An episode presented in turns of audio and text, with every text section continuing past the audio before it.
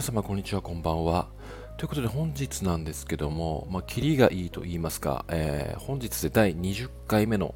えー、放送ということでですねまあなんかたまには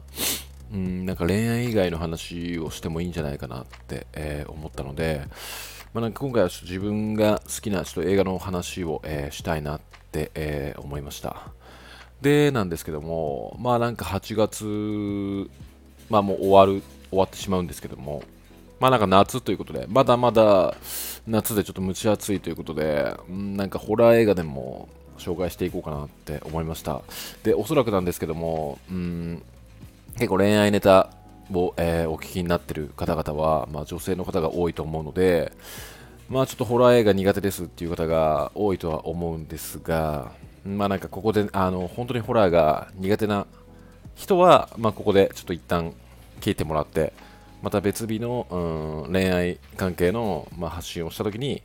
まあ、聞いていただけたらなって思います。で、まあ、今回ちょっと紹介するのは、な結構そのホラーに耐性があるというか、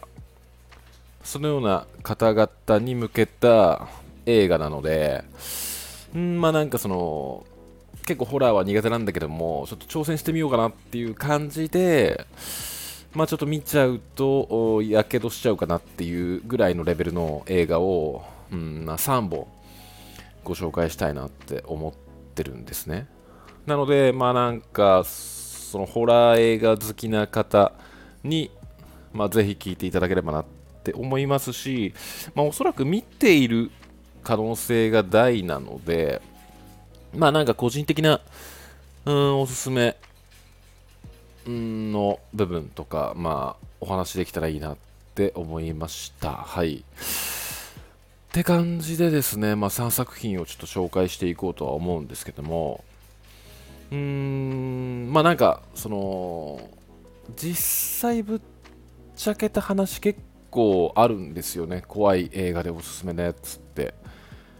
ただ、その、もう本当今日思いつきで、うん、発信してるので、なんか、まあ、ちょっと自分の頭の中で、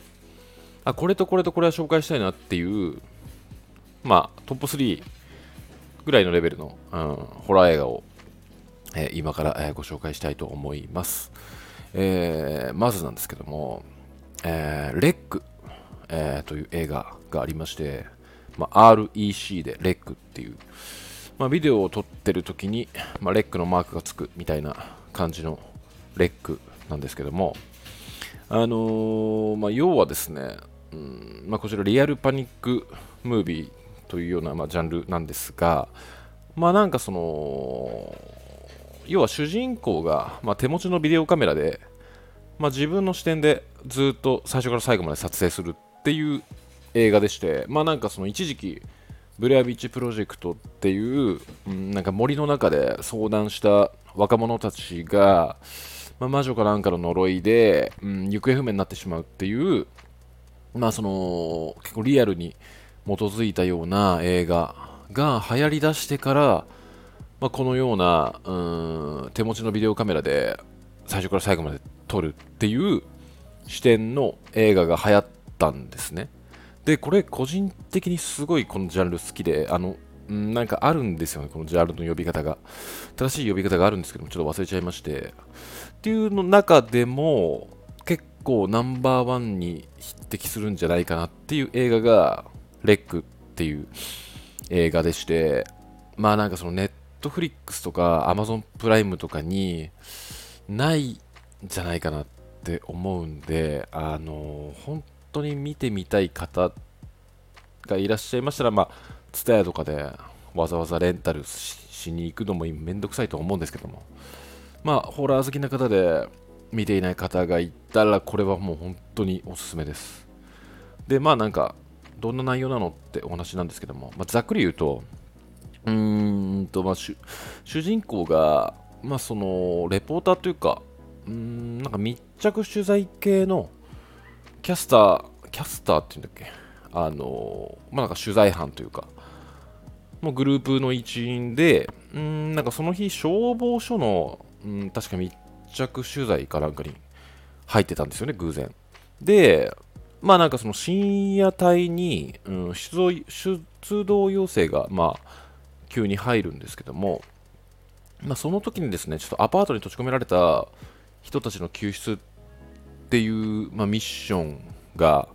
うん、発生しまして、まあ、そこについていくんですけども、んなんかまあどうやらその、まあ、火事とかそういうちょっと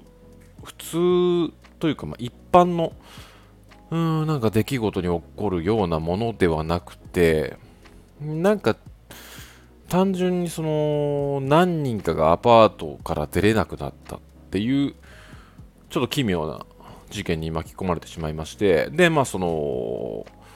消防部隊と一緒に、まあ、そのマンションの中に、えーまあ、密着取材ということで入っちゃうんですけども、まあ、このマンションがなかなかやばい場所でなんかいろんな方がどんどん凶暴化していくんですよね。あのまあなんかゾンビみたいな感じで。でまあ本当にあのゾンビみたいにノロノロ歩いてくるとかじゃなくても走ってくるレベルで凶暴化していくと。でどんどんどんどんまあその出れ出れなくなったマンションから出れなくなった方々が、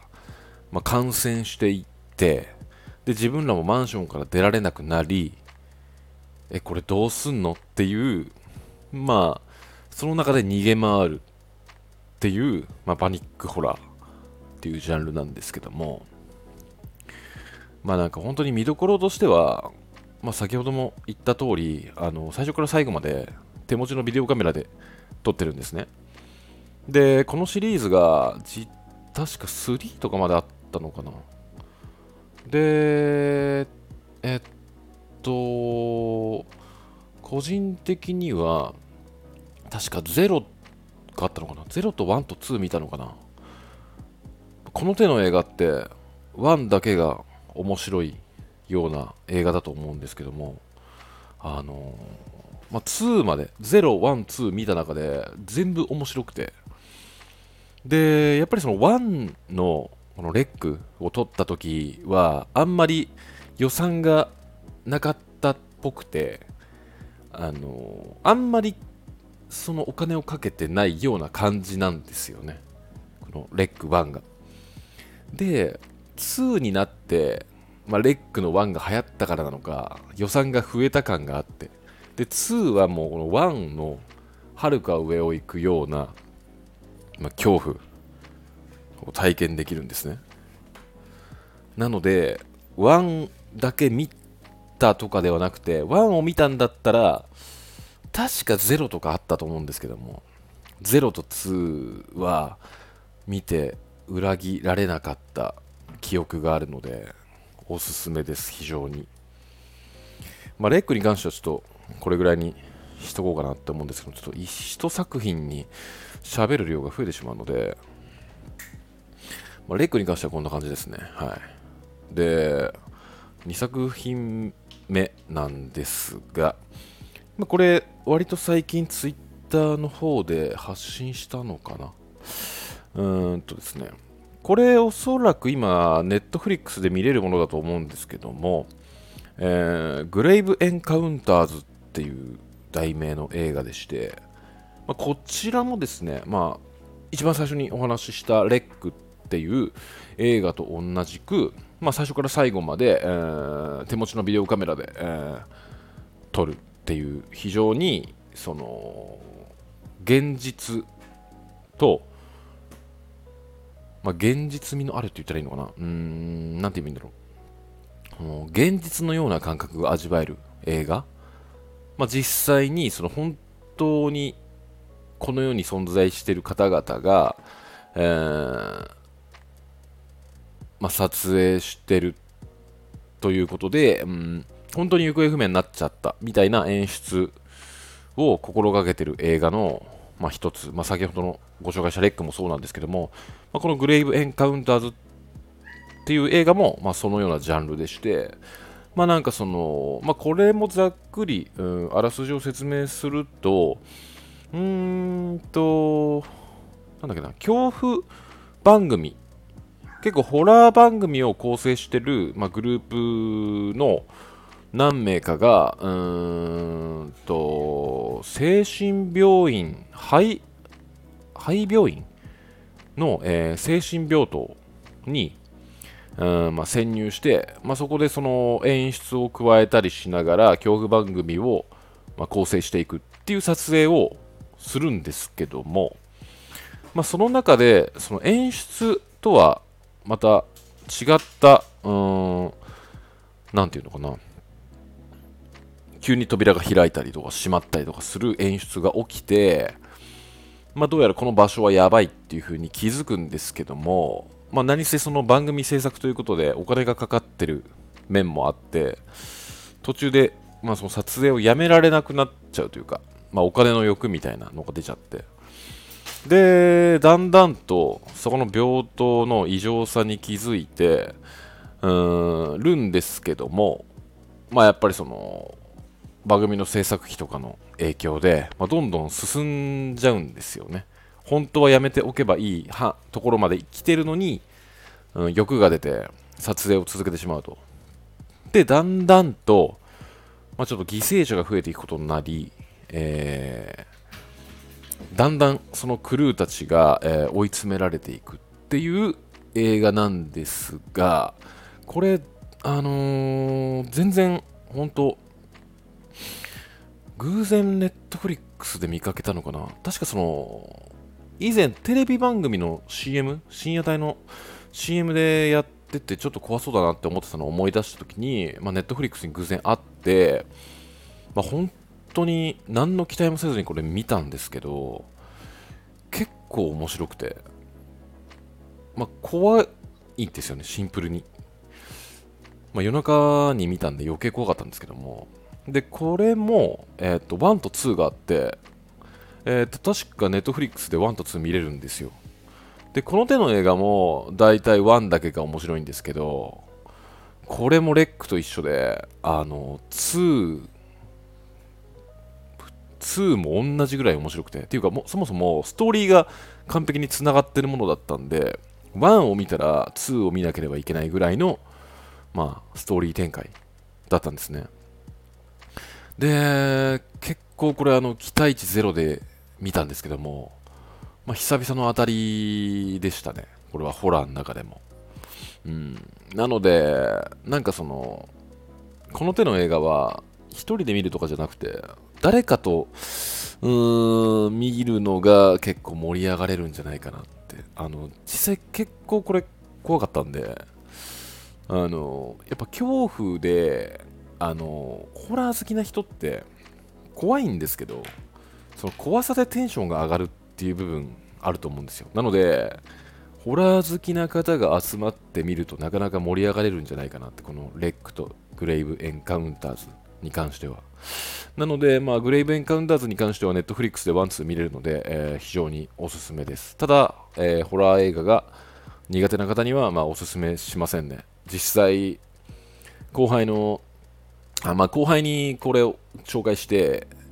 なんか、まあ、同棲してる彼女さんと見たらしいんですけども、なんか彼女さん泣いちゃったみたいなんで、うん、あの、本当に苦手な方は、えー、見ないことをお勧めします。はい。えー、最後なんですけども、まあなんかその今紹介したレックと、えー、グレーブエンカウンターズをうん個人的にははるかに超えた恐怖体験ができる、まあ、作品がちょっとをなんか3作品目に、えー、ご紹介したいなって思ったのでちょっと最後に紹介しました、えー、題名がですね、えー、パラノーマルアクティビティっていう映画でこれ知ってる方多いんじゃないのかなって思うんですけども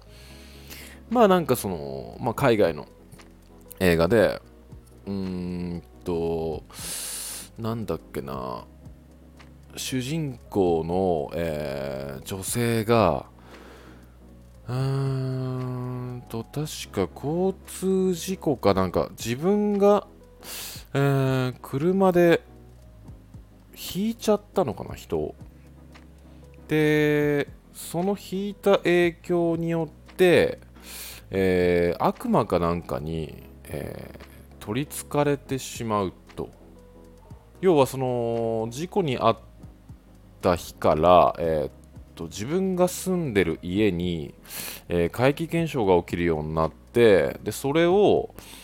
えー寝てる間にビデオカメラで撮影するっていう映画なんですね。で起きた時にそのビデオカメラを見てうーんなんか扉がゆっくり開くとか閉まるとかなんか変な音が聞こえるとかまあ最初はそんなレベルで住んでたんですけどもまあなんかだんだんと、えー状況が変わってきてて、まあ、カーテンが揺れたりとかうーんでまあなんかその結構クライマックスに近づいてくるともうなんか足引っ張られてなんか別部屋まで引きずり込まれるレベルのもうありえないぐらいの怪奇現象が、まあ、見れるんですね。でこれ結構怖かったんですけど、まあ、これ今の話が1ででなぜかこの1が流行ったことによってうんとこの、まあ手法というかこの寝てる間に、えー怪奇現象が起きて、えービデオカメラで撮影するっていう、まあ、のが、うん主な、まあ、この映画のこのパラノーマルアクティビティのやり方なんですけども、えーっと流行りすごい流行っちゃったことで、えー全世界かな、えーいろんな国の、まあ、監督とか映画制作会社なのかな？が、まあ、名乗りを上げて、えー、とパート2を、えー作らし、えー作れるあー選択権っていうのかな？制作権か。を、えーまあ、そういうなんで応募というか、まあのがま開催されたらしくて、ちょっとこれ詳しい話あんま覚えてないんですけども、でですね、まあ、なんとあの日本が勝ち取ったんですよね。で、まあなんかその日本が勝ち取るっていうのは、まあ、個人的には結構当たり前なんじゃないかなと思ってて、やっぱりそのホラー業界って、なんか日本の見せ方ってものすごいうまいって思うんですよね。なんかその割と海外の映画を見てるとあの驚かす系が多いんですよ。でも日本ってあのじわじわ来るような怖さを演出するのがものすごいうまいなって思っててだからそのこれでまパラノーマルアクティビティの、うん第2章っていう形で、まあ、日本が、えー制作権を得られたということで、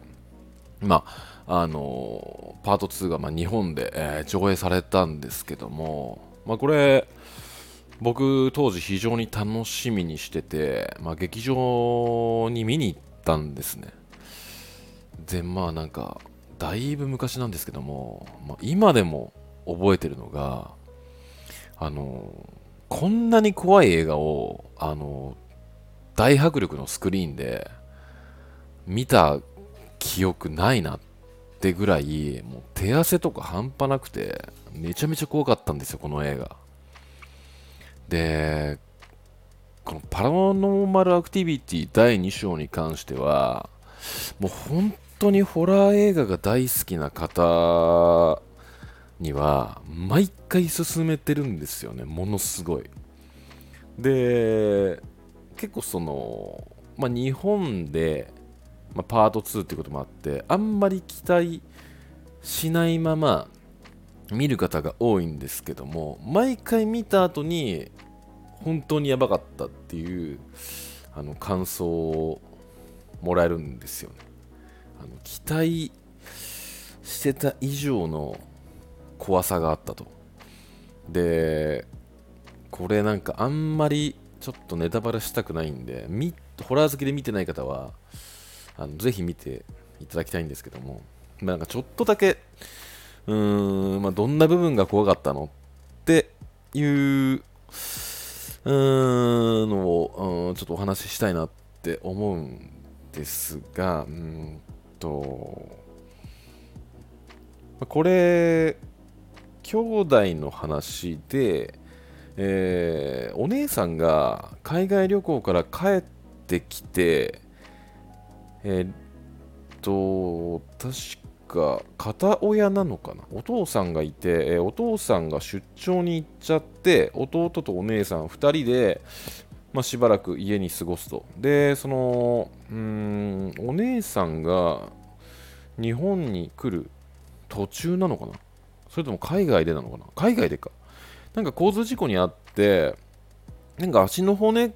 かなんか折っちゃってまあ、歩けませんよっていう状況で日本に帰国してきて、まあ、しばらく弟が面倒を見るっていう、まあ、流れなんですけども、まあ、このお姉さんがどうやら海外の方で、まあ、取りつかれてしまったっていうことで、まあ、家で、まあ、いつも通り怪奇現象が、えー、起こるんですけども、まあ、だんだんとこのお姉さんの要は状況というか行動が悪化していくんですよ。で、まあ、なんかこれ最も怖いポイントが、まあ、そのこの女性の動きというか歩き方というかうーんなんかものすごい独特で、まあ、ここまでしかちょっと言えないんですけどもとりあえず見てもらえればこれ分かると思うんですがめちゃくちゃ怖いんですよ。あの歩き方だけで。でしかも深夜帯のみんなが寝てるビデオカメラに映ってるっていうもうなんかあの怖さでしかない状況の中で何この歩き方みたいなワンシーンがあるんでまあなんか総合的に全部怖いんですよ。このパラノーマルアクティビティ第2章に関しては。なのでうーん非常におすすめです。このあのもう3つ、今、今日紹介した3つすべておすすめなんですが、まあ、特に最後に紹介した映画がおすすめでしたね。はい。で、その手持ちのビデオカメラで、まあ、撮影するっていうジャンルが個人的にはものすごい好きなので、まあなんかすべてそのジャンルで統一したホラー映画を、まあ、今回ご紹介させていただきました。で、あのー、まあなんか本当に趣味な感じで今日語っちゃったので、ホラー苦手な方、えー、申し訳ないですっていうことで、あのー、まあ、近々、うーん、ホラーじゃなくて、まあ、元気になるとか、あのー、これを見れば、見ようによっては自分の生活、人生が一変する可能性があるみたいなのとか、うん脳が疲れた時にダラダラ見る映画とかなんかいろんなジャンルに分けて映画をご紹介できたらいいなって、え、思ってますので、うん、なんか恋愛関連発信したちょいちょいの箸休めとして、まあ、この映画紹介また行われましたらあ聞いていただけると非常に嬉しいです。えー、ってことで、まあ、こんな感じで、えー、記念すべき第20回目の放送を、えー、終えたいと思います。えー、それでは、また。